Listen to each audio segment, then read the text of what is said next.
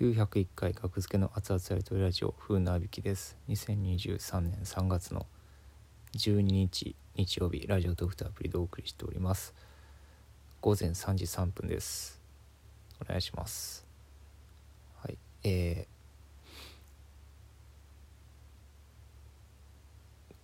ー、降りないことについて。っていうのはあのまあ降りない出ないとも言いますけどネタから出ない降りないネタの役から降りないという話なんですけどまあ僕も木田もラーメンズさんが好きで、まあ、あえてラーメンズと言わせてください。あの高校大学の時にあもうもっと、まあ、もっと若いというか、まあ、高校の時に好きになってラーメンズをもう小学校の時ぐらいからオンバトでは見てたんですけどあの大縄跳びのやつとかいろいろありましたね、はい、あの片桐概論みたいなやつとかもありましたね。はい。あの まあ、で中学高校ぐらいで、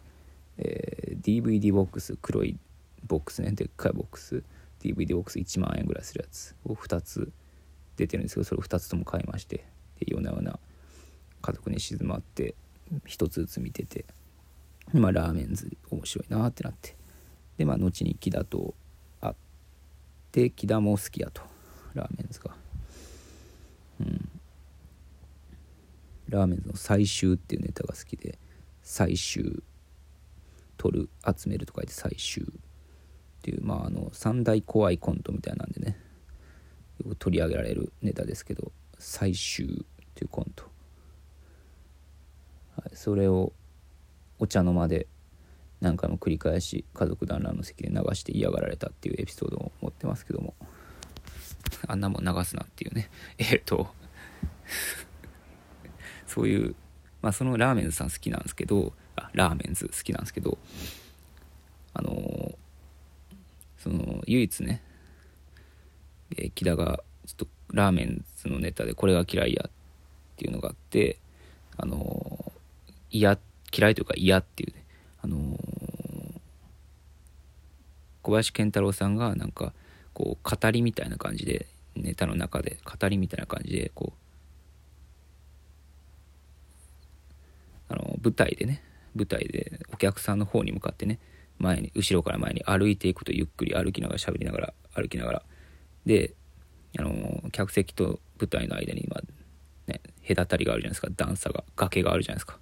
その崖こう歩いて歩いて歩いて客席の方に歩いて崖のところにを越えたところで足場がないってことで足場がないみたいなのを足で右左右左にしてでまた戻るみたいなちょっとした笑いを誘うっていうそこがめっちゃ嫌っていう話をねもう出会った頃木田が二十歳そこら僕は24とかの時に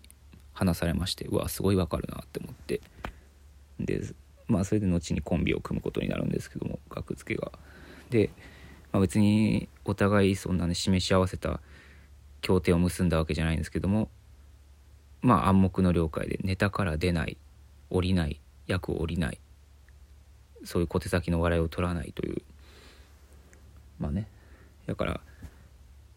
まあアドリブでアドリブ言うなよとかお前台本にないこと言うなよとかあとなんやろな。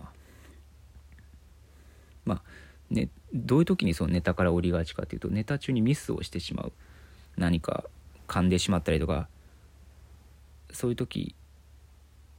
噛んでしまったりなんかやる段取りを間違えたりとかやる順序を間違えたりとかした時に「おいお前ちゃんと練習通りやれよ」とかそういうことを言わない。あくまでその役の中で解決しよう努力するっていうのがもう暗黙の了解。で木田は本当に役から降りないっていう信頼がある僕は。それはお互いあると思う。うんだって嫌いなんやからそれが。嫌いって木田が言ってたんやからね、まあ、当然やらないですよね。で僕の知る限りあんまそれで注意した記憶もないからなんでネタから出んねんみたいな注意した記憶もしたことあるかもしれんけどあんま覚えがないからなかったんでしょうねあんまりそういうことは。で なぜこの話を思い出したかというとあのまあちょっとほんま細かい話なんやけどあの細かい話すいませんあの単独ライブの3月16日の単独ライブあまだ16時会がもう結構めっちゃ余裕ありまして19時会がほぼ満席残り少ないです。19時会に行きたい人は早く買った方がいいです。で16時会はもう買ってください。お願いしますっていう感じですね。はい。でその単独ライブの告知動画を撮りますと事務所でねネタ合わせが事務所であネタ見せ、えー、事務所ライブのネタ見せのがあって数日前に。でそれ終わりで動画を撮ってもらって。で、まあ、告知ボードを持ってね告知するんですよ、まあ、見てもらったら分かると思うんですけどそれが、えー、結構ねネタ見せ終わりってこともあって木田もヘトヘトなのか何なのか分からんけどもなんかまあ見てもらったら分かるんですけど第1弾第2弾みたいななんか分かれてなんかマセキライブのこうアカウントがね動画載せてくれてて告知とともに告知動画をね分けて載せてくれててでその2つ目がねあの僕が、まあ、見てもらったら分かるんです。そのまま言いますけど 僕が告知文をねボードの裏にあのカンペが書いてるんであの告知文をねこう読んでると僕がバーッと読んでてで僕がその告知読むのに集中してあのボードの後ろに隠れて近くで読んでもうカメラには僕がもう全く映ってない状態になるみたいなチョケをしたんですね。ボケボケにもいかんぐらいのチョケをねしたら何か言ってくれるやろみたいな、まあ、僕としてはもう告知動画なんてそんなもんでいいと思ってるから。うん。そんなもんでいいっていうかどうでもいいじゃないですか告知動画って。別にね。どうでもいいと思ってるんですよ僕は。告知動画なんてね。もう一発撮りでもうすぐ帰ればいいと思ってるんですけどそのボードの裏に隠れて読むっていうねチョケをしたら木田がねさらにね僕をね隠したんですよ。ボードを高く持ち上げて。さらに僕を隠すっていう動きをしたんですよね。でそれに対して僕はいやいやここはあのー、オンの状態でねカメラカメラ回ってるからいやいやここはあのー、なんで隠れねんとか突っ込んでほしかったんやけどみたいなをっていうやり取りをしようと思ったんですよね。木田にツッコミどころちゃうでっていう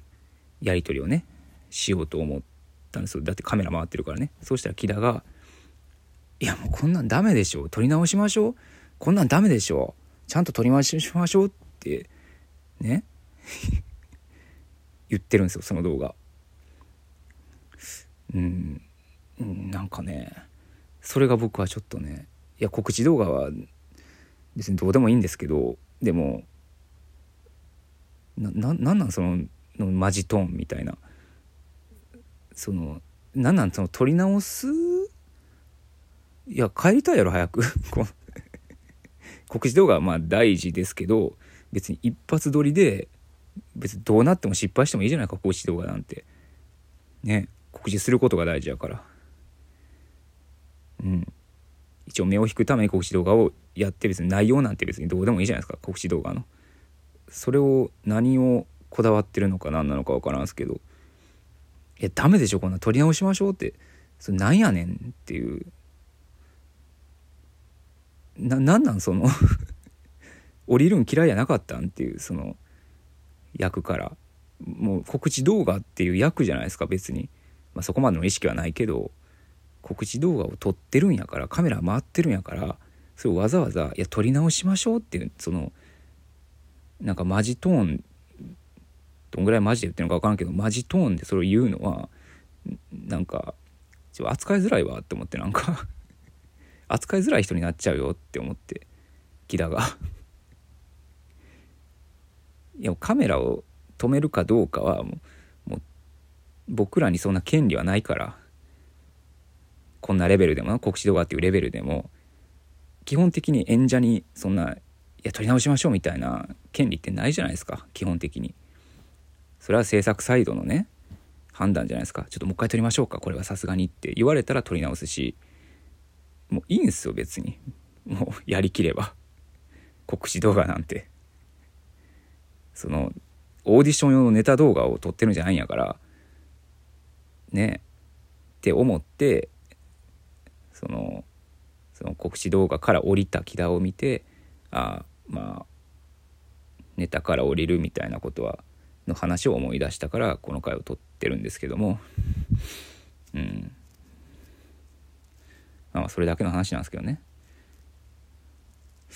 なんで木田はあんなあの時あの日あのあんな様子がおかしかったのかっていうのが謎だったんですよね。木田らしくないぞっていう。うん。早く帰りたいやろ？国士動画別に。パッと撮って。ね。撮り直しましょうって。撮り直してどうすんの？